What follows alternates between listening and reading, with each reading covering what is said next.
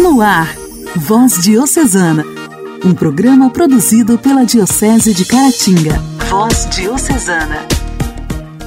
Olá, meus amigos! A paz de Cristo esteja com você, meu irmão. A paz de Cristo esteja com você, minha irmã. Estamos começando nesta quinta-feira, hoje, 17 de fevereiro. Sejam todos bem-vindos ao programa Voz Diocesana, produzido pela Diocese de Caratinga. Eu sou Janaíne Castro e vou te fazer companhia em mais este programa com muita alegria. Agradecendo a cada um de vocês pela audiência, agradecendo também às nossas rádios parceiras, as rádios que nos ajudam neste projeto de evangelização. O nosso abraço especial a cada um de vocês, diretores e funcionários destas rádios. Voz Diocesana. Voz Diocesana. Um programa produzido pela Diocese de Caratinga. Hoje, dia 17 de fevereiro, nós celebramos o dia dos sete santos fundadores dos Servitas, ministros da Unidade e da Paz.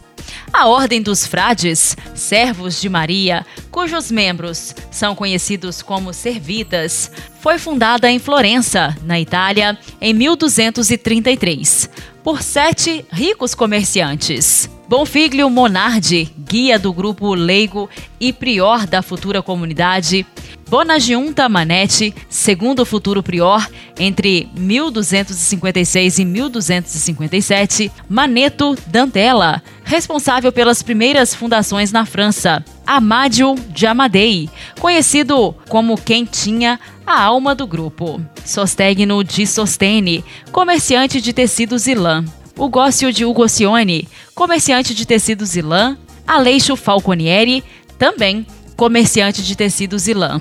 Eles nutriam uma particular devoção à Nossa Senhora e eram membros de uma companhia leiga de fiéis chamada Associação Mor de Santa Maria. A pertença ao mesmo ramo de negócios, à mesma classe social e à comum devoção e à comum devoção à Virgem Maria, os uniram com laços de profunda amizade. Em 15 de agosto de 1233, Assunção de Nossa Senhora estavam reunidos em oração. Costumavam cantar cânticos dedicados à Virgem Maria. Foi então que, de repente, viram que a imagem de Nossa Senhora se mexeu. Todos ficaram intrigados. Depois disso, quando atravessavam uma ponte, voltando para casa, a própria Virgem Maria lhes apareceu, vestida toda de luto e chorava. Em seguida, contou-lhes a razão de suas lágrimas. A guerra civil, que não cessava em Florença, já fazia 18 anos. Pediu-lhes Nossa Senhora não apenas que forçassem sua consagração a ela, mas que se empenhassem num apostolado de reparação e fazer ver aos homens o quanto ofendiam a Deus com os seus pecados. Diante das intrigas entre facções, os sete acolheram o pedido da Virgem e decidiram dar um testemunho de unidade e de paz, isto é, de que era possível viver como irmãos.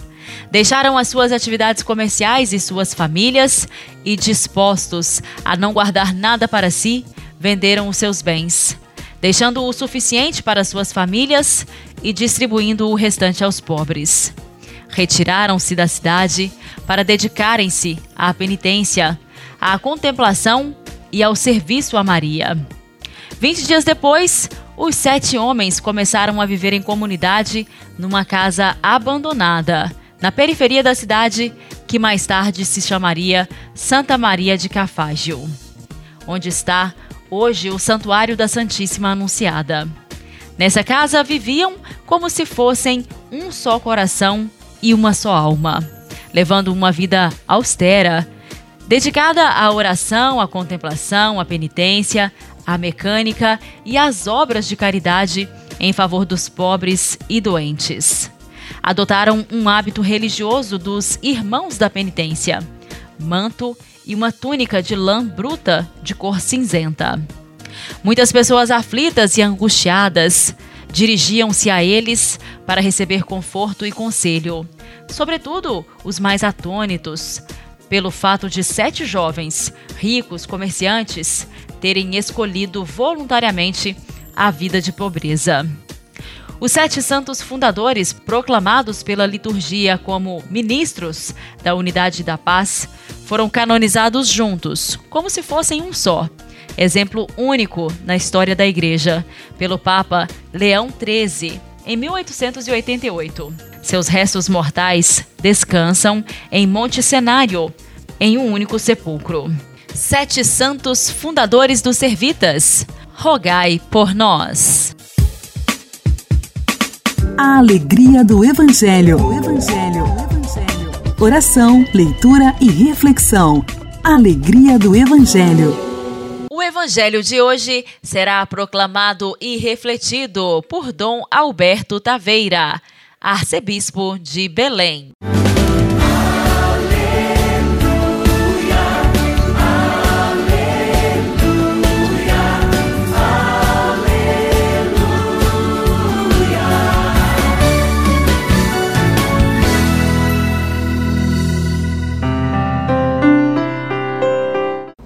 Naquele tempo, Jesus partiu com seus discípulos para os povoados de Cesareia de Filipe.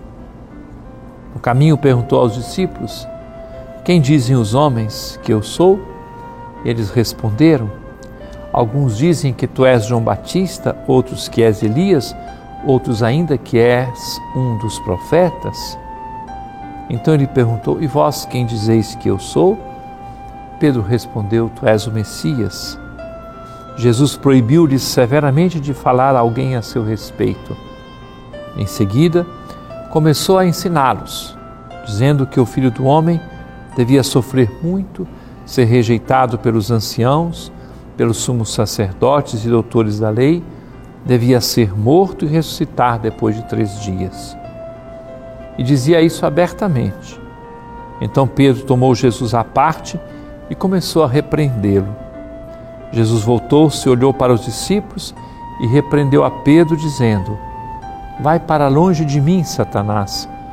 Tu não pensas como Deus, e sim como os homens. Caríssimo irmão, caríssima irmã, Nosso Senhor faz a sua pesquisa de opinião para verificar o que as pessoas e mais do que tudo os discípulos pensavam a seu respeito. As respostas são variadas. E mesmo sendo cristãos, é possível que muitas vezes nós projetemos sobre Jesus algo que ele não é e não pretende ser. Quando alguém pensa que Jesus é um mestre ao lado de outros mestres. Quando a gente encontra, como já me ocorreu, encontrar livros assim de vidas de pessoas importantes da história e Jesus Cristo colocado ao lado de outras personalidades. Nós todos sabemos muito bem que ele não pode ser equiparado com qualquer outra personalidade da história. Não pode ser comparado com fundadores de religiões e de grupos. Ter esta convicção no nosso coração não significa desprezar aquilo que as outras pessoas acreditam, mas assegurarmos de que nós fizemos uma opção por convicção muito clara de que não existe outra possibilidade para a nossa vida senão o segmento estrito, sério, dedicado de nosso Senhor Jesus Cristo. Não dá para pensar de outra forma. Não dá para fazer uma espécie de combinação com a qual nós viríamos a ajeitar a nossa consciência e a nossa vida. Não. Toda a nossa caminhada tem que ser com essa certeza. Jesus Cristo é o Messias, Jesus Cristo é Filho de Deus, Ele é Deus com o Pai e o Espírito Santo, Ele é Senhor viver a palavra no dia de hoje é renovar e reforçar a nossa fé cristã.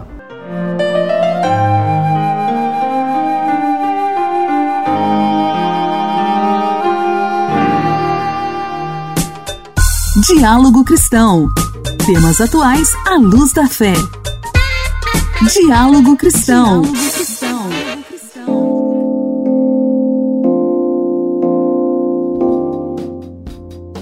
Hoje, no quadro Diálogo Cristão, nós vamos ouvir que o câncer é a doença que mais mata jovens e crianças no Brasil. O diagnóstico precoce é fundamental para aumentar as chances de cura.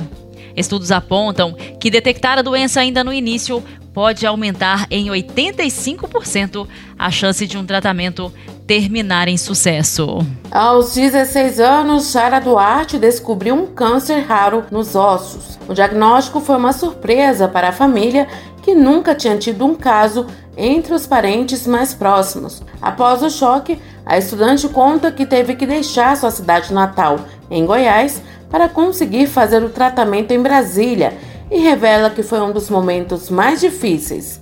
O processo de cura longe da família e amigos. Outro momento triste também foi a queda do meu cabelo, que eu era muito apegada, tinha cabelos longos. Aquele foi muito doloroso para mim. E durante todo o meu tratamento, tive apoio constantemente da minha família e também tive um apoio, um apoio muito grande da minha melhor amiga Nayara. Eu vou citar ela porque ela me ajudou muito, principalmente no momento da escola. Ela pegou meus materiais e fez todos os deveres para mim. Então ela foi muito importante para mim e ainda é muito importante para mim. Sempre me dá palavras de apoio, de incentivo. Hoje, com 23 anos, Sara, que concluiu o tratamento e se curou do câncer, acabou se deparando com um novo diagnóstico de tumor maligno, também nos ossos. Mesmo com as dificuldades, a jovem se mantém otimista e conta que escolheu a profissão da área de enfermagem para devolver o amor que recebeu durante o tratamento.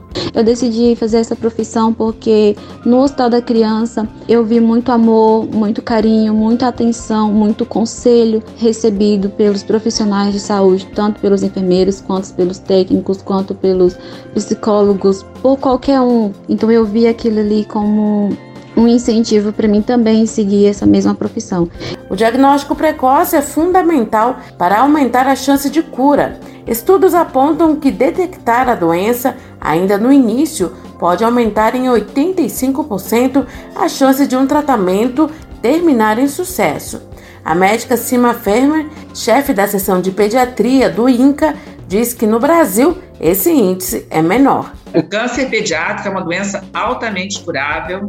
Nos países de alta renda, 85% das crianças podem ser curadas. No Brasil, é, em torno de 65% das crianças são curadas, e muito provavelmente isso se deve à questão do diagnóstico tardio e das grandes dificuldades socioeconômicas que é, impactam muito na possibilidade é, da adesão e, e, ao tratamento. Os primeiros alertas são massas em qualquer parte do corpo, reflexo branco do olho, palidez, manchas roxas, dor de cabeça associada com dificuldade motora ou paralisia em alguma parte do corpo. Os tipos mais comuns de câncer pediátrico são leucemia e tumores no sistema nervoso central. Diante das dificuldades ao longo do tratamento, a médica Cima Ferma deixa uma mensagem aos pais. Se a criança é saudável, sempre cuide da criança e sempre dê atenção a toda, todas as queixas que a criança tem e leve sempre para o acompanhamento com o pediatra.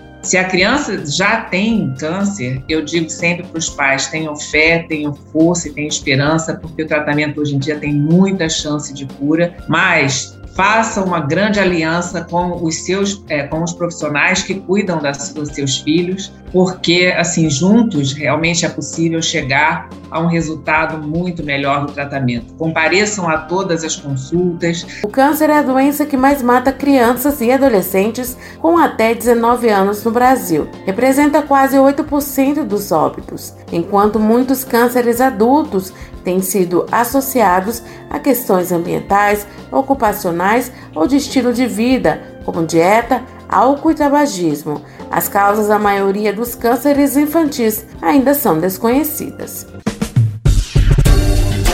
Voz Diocesana. Voz Diocesana. Um programa produzido pela Diocese de Caratinga.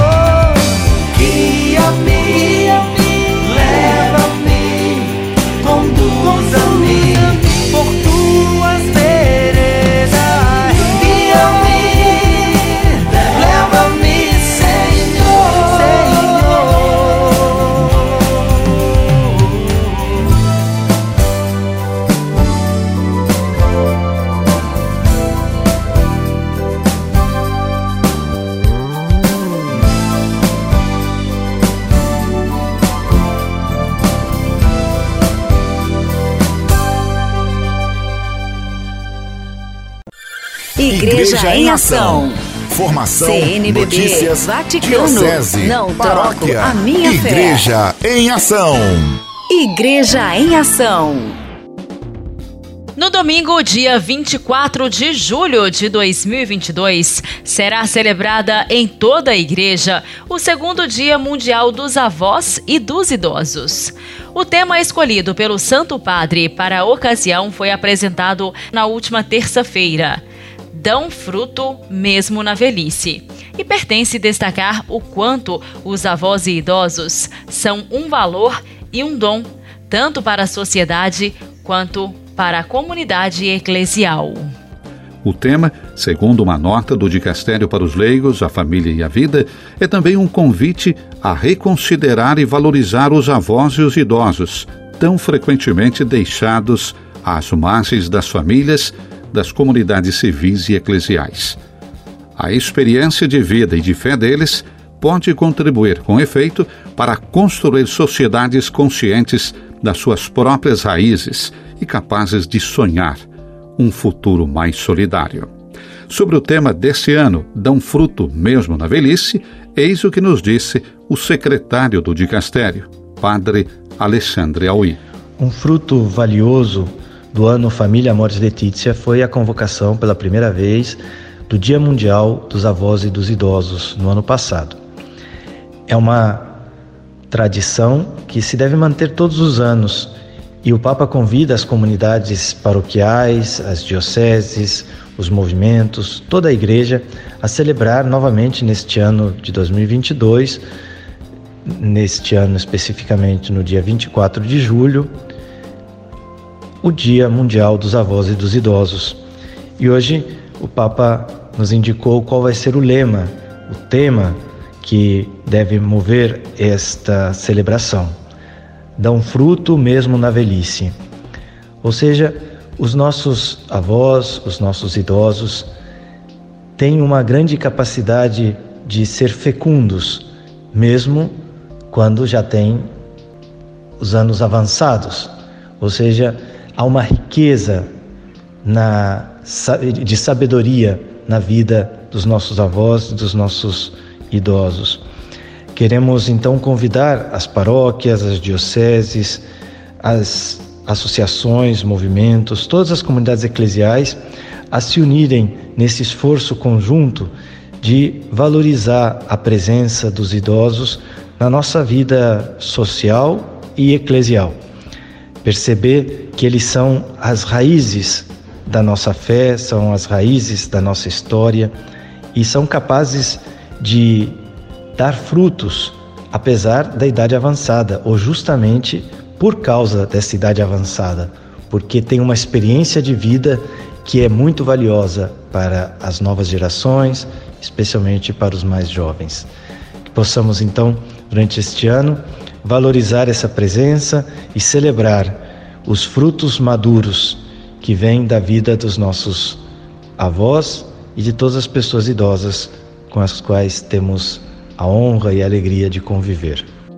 Orar costuma fazer. Intimidade com Deus. Esse é o segredo. Intimidade com Deus. Com Irmã Imaculada. Orar costuma fazer bem. Meu querido irmão, minha irmã, Jesus, Ele quer falar ao seu coração nesse momento através do cotidiano de nossas vidas, o Senhor nos fala, o Senhor sussurra nos nossos ouvidos. Muitas vezes nós estamos tão desatentos que não somos capazes de perceber os seus sinais, de perceber a sua presença, sempre nos confortando, nos ajudando Muitas vezes, pela nossa incapacidade, nossas fragilidades, nós nos deixamos levar por nós mesmos, né? Pelo nosso eu. Eu sei, eu posso, eu consigo sozinho. Eu não preciso de Deus. Mas, olhando com os olhos da fé, nós sabemos que sozinhos nós não somos nada. Sozinhos nós caímos sempre. Então é necessário ter essa humildade, essa capacidade de ver que somos instrumentos de Deus. Podemos realizar coisas maravilhosas se deixar Deus agir em nós, se deixarmos o Espírito Santo agir no nosso coração, na nossa vida, nesse mundo caótico que temos, onde muitas vezes não enxergamos luz, nós não enxergamos soluções para as nossas dificuldades, os nossos problemas, mas talvez porque olhamos muito para nós mesmos, muito pela nossa capacidade de fazer as coisas. Não deixamos Deus agir. A partir do momento que eu abro meu coração e deixo Deus agir, aí tudo se transforma.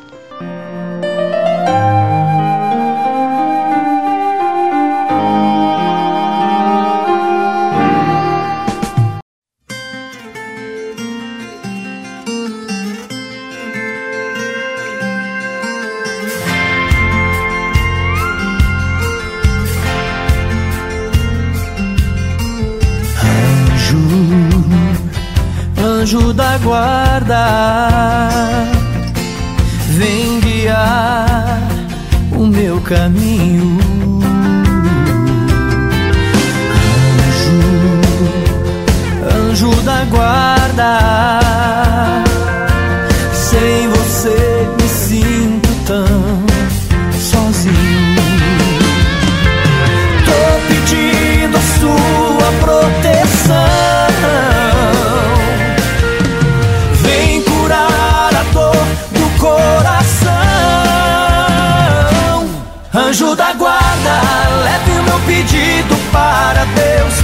Resolva todos os problemas meus. Quero tua proteção divina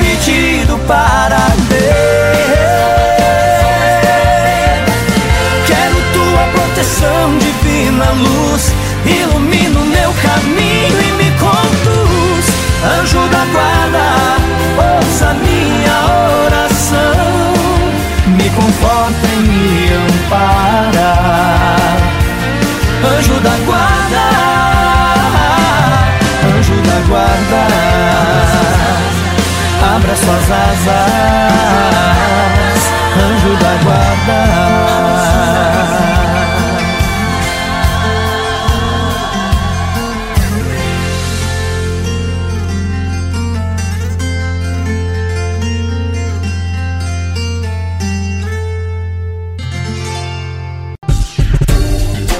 Voz Diocesana. Voz Diocesana. Um programa produzido pela Diocese de Caratinga. Caros amigos, o programa desta quinta-feira está terminando. Deixo aqui uma última mensagem para você. Seja forte e mantenha-se firme na fé de que Deus é contigo. Não dê ouvidos ao barulho ao seu redor. Deus continua sussurrando em seu coração: Vai dar tudo certo, confia em mim. Para seus filhos, Deus tem vitórias reservadas. É Ele quem escreve a sua história e, muito além das suas expectativas, é o que Deus tem preparado para a sua vida. Um forte abraço, até amanhã! Você ouviu Voz Diocesana, um programa da Diocese de Caratinga. Voz Diocesana.